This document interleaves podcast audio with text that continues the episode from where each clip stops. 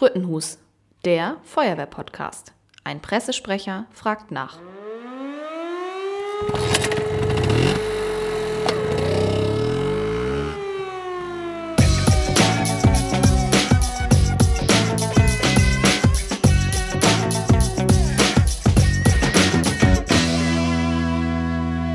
Heutige Podcast-Folge widmet sich äh, den Kandidaten für die neue Wahl zum Beisitzer des Kreisfeuerwehrverbandes. Der heutige Kandidat, mit dem ich hier spreche, ist Jörg Bergmann. Jörg Bergmann hat sich bereit erklärt, hier ein wenig über sich zu erzählen, dass wir ihn ein bisschen besser kennenlernen können und sehen, was für ein Mensch steckt eigentlich hinter diesem Kandidaten. Jörg, ich freue mich, dass du dich bereit erklärt hast, hier in meinem Podcast mit mir darüber zu sprechen. Ole, ich freue mich, dass ich herkommen durfte. Danke. Gerne. Ich würde sagen, wir steigen auch gleich ein. Wir kommen gleich zur Sache. Du kannst dich ja einfach mal vorstellen, dein Name, dein Alter und dein Beruf. Ja, mein Name ist Jörg Bergmann. Ich bin 54 Jahre alt und beruflich bin ich in der Raffinerie Heide tätig als äh, Messwart oder Neudeutsch Operator. Okay, du wohnst wo? Ich komme aus Nordhastedt. Du kommst aus Nordhastedt und bist dort auch in der Feuerwehr. Das ist auch meine Stammwehr, genau, ja. Bist du verheiratet? Ich bin verheiratet und habe eine Tochter. Wie bist du denn zur Feuerwehr gekommen? Was hat dich zu diesem Hobby gebracht? Ja, das ist eigentlich ganz interessant, weil ähm, Feuerwehr ist bei uns so ein bisschen, ich hätte fast gesagt, Familientradition. Äh, mein Vater, der ist schon immer bei der Feuerwehr gewesen, damals Flughafen Düsseldorf angefangen und hat sich dann ausbilden lassen bis zum B4 und hat dann hier in äh, Hemmingstedt die Raffineriefeuerwehr übernommen. Und dadurch sind wir 88 auch hier hochgekommen. Und deswegen ist Thema Feuerwehr eigentlich bei mir, seitdem ich denken kann, immer schon da gewesen. Aber in Düsseldorf selber hatte man sehr wenig Chancen, auch eine freiwillige Feuerwehr zu nehmen, ja, oder das zu finden. Ja, alles ein bisschen größer natürlich, klar. Ähm, dein bisheriger Werdegang in der Freiwilligen Feuerwehr, wie sieht der aus? Ja, ich bin, wie gesagt, 88 hochgekommen und da habe ich mich auch gleich bei der Feuerwehr beworben, hatte damals auch vor, mich auf zehn Jahre noch zu verpflichten. Aber äh, 88 hat die Feuerwehr Nordhastedt tatsächlich nicht ausgebildet und ich habe eine Absage gekriegt, die auch in schriftlicher Form heute noch vorliegt. heute kaum noch vorstellbar. Aber ein Jahr später, den 89, bin ich tatsächlich angefangen. Ähm, wir haben die Truppmann-Ausbildung damals noch selber gemacht und ja, 90 dann gleich eingestiegen hier mit den Kreisausbildungslehrgängen, die hier angeboten wurde, wurden. Und ja, dann bin ich schnell auch in den, zum Thema Artenschutz gekommen. Das war auch einer meiner ersten Lehrgänge, die ich hier besucht habe, neben Funk. Und habe dann Mitte, Ende der 90er war ich hier schon tätig als äh, Kreisausbilder Artenschutz und habe 2000 auch den Fachwart übernommen. Ich meine, 2000 muss das gewesen sein, bis 2008. Und ja, dann habe ich 2008 so eine kleine äh, erfinderische Pause gemacht, sag ich mal so, beziehungsweise ich habe meinen mein, äh, Fokus dann beruflich darauf äh, gelegt, dass ich eine ähm, Industriemeisterausbildung angefangen habe in Dresden, im Fernstudium, konnte dann natürlich zeitlich nicht so das mit der Feuerwehr vereinbaren und bin dann so ungefähr zwei, drei Jahre so ein bisschen kürzer getreten und bin dann 2010, 2011 irgendwie so wieder eingestiegen und habe dann auch die Zugführung so ein bisschen gemanagt in Nordhastedt mit Ausbildung, Dienstabende, Ausbild, hier ausarbeiten und was da alles zugehört. Und bin mittlerweile auch äh, Gemeindewehrführer seit 2019 in Nordhastedt. Habe auch die ganzen Lehrgänge dann natürlich auch besucht. Landesfeuerwehrschule von Zugführer bis äh, Leiten einer Feuerwehr und Verbandsführung ist alles vorhanden, ja. Okay, wenn du jetzt zum Beisitzer gewählt werden würdest, ähm, was sind denn dann so deine dir selbst gesetzten Ziele, die du erreichen möchtest als Beisitzer? Also ich finde gerade jetzt im Bereich, in den, in den, in den Zeiten, wo wir mit Corona zu tun haben, ähm, müsste man stark den Fokus auf zum Beispiel E-Learning legen. Ich habe von verschiedenen Wehrführern schon gehört, dass wir wahrscheinlich eine wahnsinnige Welle von, von Feuerwehrkameradinnen und Kameraden haben werden, die äh, unbedingt zum Lehrgang wollen ja, und im Moment ja nicht können. Das wäre so der zweite Fokus, den man irgendwie anfassen musste. Wie kriegen wir diese Welle abgearbeitet?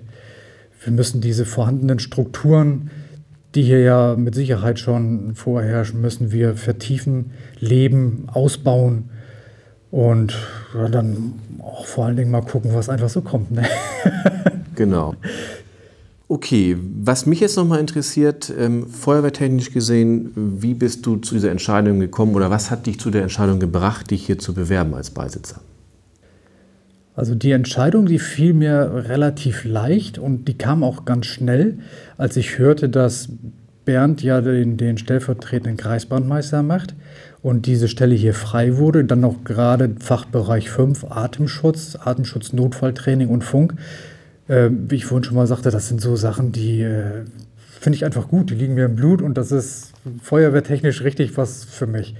Und da musste ich gar nicht lange überlegen. Das wollte ich unbedingt machen. Habe das dann auch gleich mit meiner Frau besprochen, ob wir noch irgendwo Zeit abzwacken können. und Familie steht auch dahinter und von daher habe ich grünes Licht gekriegt. Alles gut. Ja, super. Das ist natürlich wichtig, dass die Familie dahinter steht, das ist klar. Ähm, so, dann bin ich eigentlich schon durch mit meinen Feuerwehrfragen. Ich würde sagen, wir kommen dann nochmal zur zweiten kleinen Smalltalk-Runde. Ich habe mir noch so ein paar Fragen aufgeschrieben, die ich dich einfach mal fragen möchte. Ähm, zur ersten Frage, welche drei Dinge sollte man im Leben unbedingt mal gemacht haben? Ja, das ist eine gute Frage. Also man muss das natürlich immer persönlich sehen. Ich bin der Meinung, dass man unbedingt mal Flaschentauchen gemacht haben muss. Das ist unheimlich toll. Ich kann mich daran erinnern, mein letzter Tauchgang, der ist schon auch mittlerweile auch schon bestimmt 20 Jahre her, aber er ist wirklich im Gedächtnis geblieben. Wir sind damals abgetaucht in, auf einem Riff oder in, zu, einem, zu einem Riff in 20 Meter Tiefe und haben uns so von der Strömung treiben lassen. Das war einfach Wahnsinn. Muss man erlebt haben, finde ich. Was ich gerne mache, Sterne beobachten. Nachts einfach mal zum Himmel gucken und Sternschnuppen suchen. Beruhigt ungemein. Und was ich auch unheimlich wichtig finde, ist, dass man einfach mal seinen Traum lebt. Jeder Mensch hat ja Träume von irgendwas. Der eine Kleinigkeiten, der andere etwas größer. Aber ich finde, das ist unheimlich wichtig, dass man auch irgendwann mal sagt, so, das ziehe ich jetzt mal durch.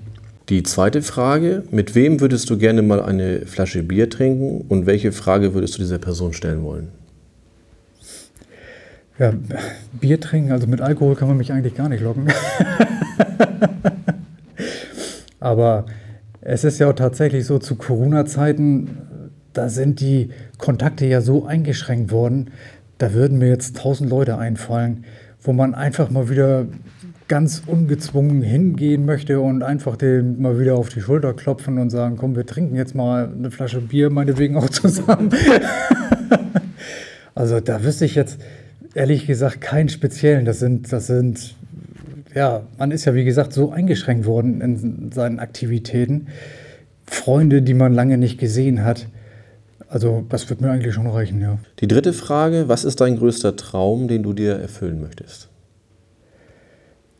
Ja, da komme ich eigentlich wieder zurück zu der, zu der ersten Frage.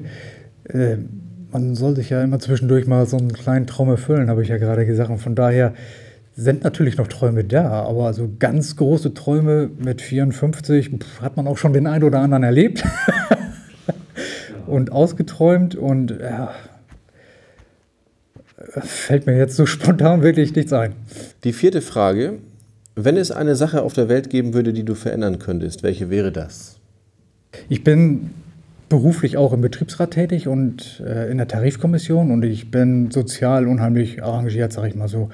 Und man bekommt dann natürlich auch mit vielen Leuten Kontakt. Und ich äh, muss wirklich zwischendurch mal so dieses Erlebnis oder hatte zwischendurch dieses Erlebnis, dass man doch einfach mal guckt, vor seiner eigenen Tür den Dreck einfach mal wegzufegen, bevor man sich über andere Leute aufregt. Das ist eigentlich so eine Sache, pff, ja, die nagt so ein bisschen an mir. Die letzte Frage. Welchen Ratschlag würdest du deinem zehn Jahre jüngeren Ich geben? Also da meine Tochter mittlerweile auch zehn Jahre alt ist, kann ich nicht so viel falsch gemacht haben. Und ähm, ich würde einfach sagen, Attacke geradeaus, weiter geht's. Ich bedanke mich für dieses nette Gespräch und wünsche dir dann für die Wahl alles Gute. Ja, danke schön. Und ich freue mich auf eure Unterstützung an alle, die das hören hier. Dankeschön. Mehr zum Podcast unter www.spurtenhus.de.